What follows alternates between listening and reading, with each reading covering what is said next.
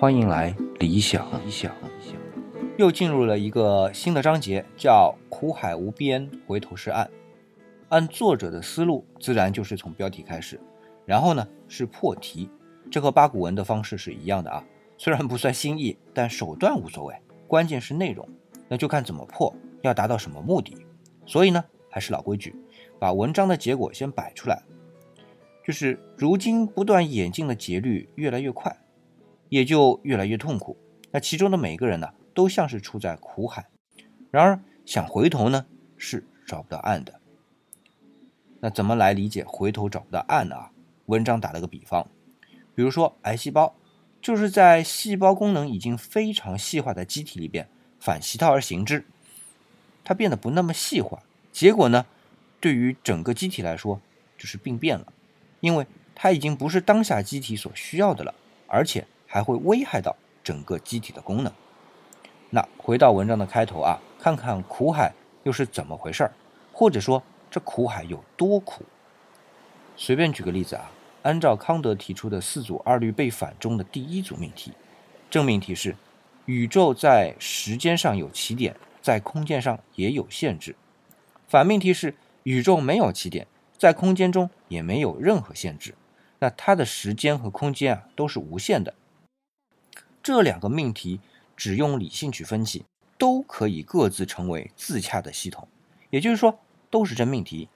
可是这两者却是相互矛盾的。可见啊，运用纯粹的理性是无法达到认知的彼岸的。这里顺便提一下啊，书里说这组命题是第二组，这是有偏差的。这是康德提出的第一组命题，虽然本身没什么实质的差别啊，那只是出于严谨。那刚刚说的是认知啊，那存在呢？观察现在认知的宇宙，如果把时空作为坐标，越早演化的存在形态在空间中分布质量越大，而越晚演化的存在形态呢，在空间中质量分布越小。那比如说氢原子的分布和人的分布啊，氢原子几乎分布在整个宇宙中，而人类只是分布在偌大的宇宙中，很渺小的银河系里的，很渺小的太阳系里的。很渺小的地球上的很渺小的表面薄薄的一层上，而且这两者的灵性呢和质量分布刚好成反比，也进一步验证了地落代偿啊。而且从这里能看出，似乎还存在一个自然的极限，即人类的存在又有一个边界，这就是真正的苦海，用理性无法解脱，却知道目的地就是消亡，所以才在开始提到能不能回头。既然我在开头已经把结论说出来了啊，而且还举了癌细胞的例子，但是背后的机理又是如何呢？书里给出了这样一个结构来加以说明啊。存在的脉络是从粒子结构发展到原子结构，从原子结构发展到分子结构，又从分子结构发展到细胞结构，而细胞结构再发展就到了机体结构。到目前机体结构的发展呢，就到了社会结构。所以这一步步发展都是。前一步发展的堆叠，就像雷卵之围啊，内部结构越来越复杂，也就存在不稳定的可能性，而且是越来越大。这就是苦的根源。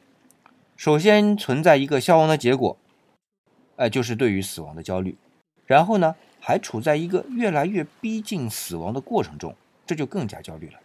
更要命的是啊，消亡何时发生，又是有偶发性的。那简直就是终极焦虑啊！这样的一种状态，是不是苦海？而且是苦到不能再苦的苦海，因为是有必然性和偶然性相结合的苦海。那这就是苦海有边，回头无岸的尴尬窘境。末了，作者引用了庄子的“不知处因以修隐，处境以息寂，余亦甚矣”。的确，也只能如此来了以自慰。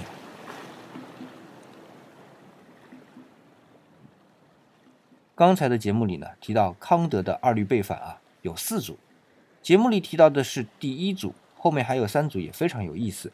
有兴趣的小伙伴呢，可以关注我的理想主义公众微信号“李氏木子李”啊，我会把四组二律背反都列出来。今天的节目呢，就到这里，感谢您的捧场。